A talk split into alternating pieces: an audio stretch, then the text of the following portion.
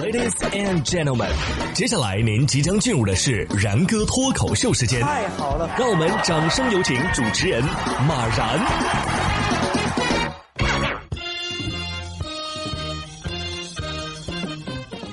然哥说新闻，新闻脱口秀，各位听众大家好，我是然哥。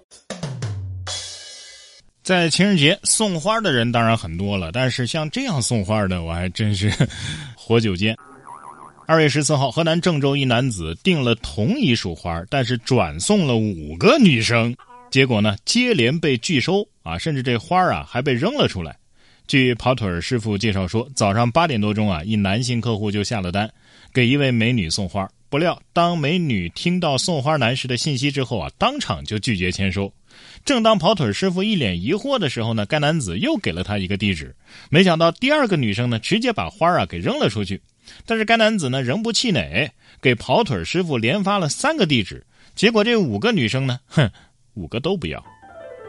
面对这样的事实，男子开始怀疑啊，是不是跑腿师傅在送花的时候说了什么呀，才导致没有一个女生想要他的这个情人节礼物？于是并没有给这跑腿师傅跑腿费，仅仅给师傅发了十块钱的红包，就把对方给拉黑了，还给了师傅一个差评。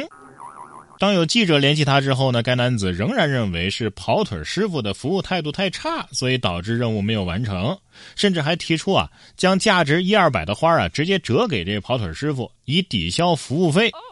该男子是这么想的呀，我今天好说歹说也得把这花给送出去，是吧？不论是谁，不然的话这情人节不是太丢面子了吗？海王，但是节省，你这是广撒网多捞鱼是吧？但是你一条没捞着啊。钓鱼佬永远钓不到鱼系列。面对如此奇葩，这跑腿师傅啊也是无语至极。在记者的帮助之下呢，该男子最终还是同意支付服务费，并且撤销差评。哎，真的兄弟，六个人都不要你的花你还不想想是谁的问题吗？让人家跑腿师傅白跑五趟不说，最后还赖账给差评。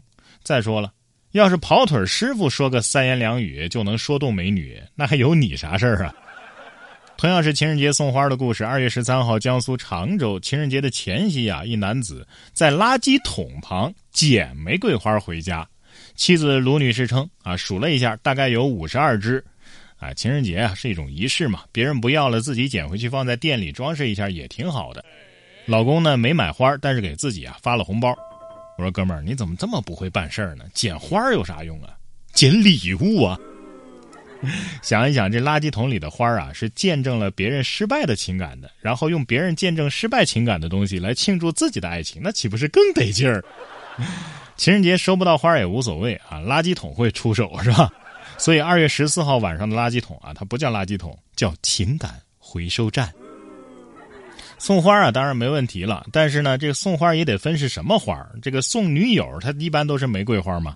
可是这位男子欲买小雏菊送女友，小雏菊倒也没什么问题，但是他想买的是小雏菊，实际买成了白菊。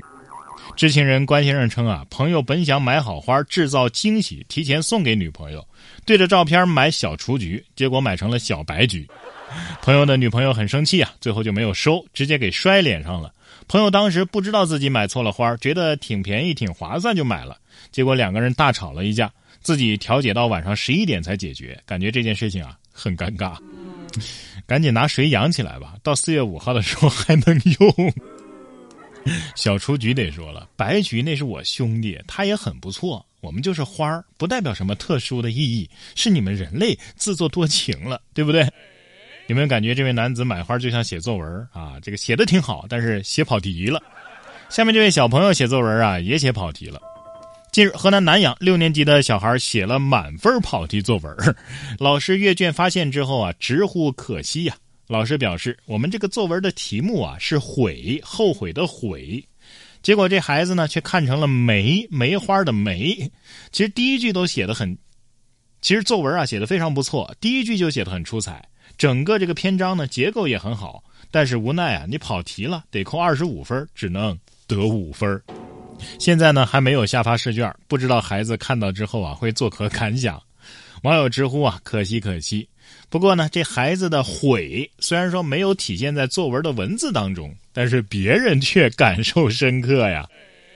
整篇不带悔，句句都是悔，这才应该是满分作文啊！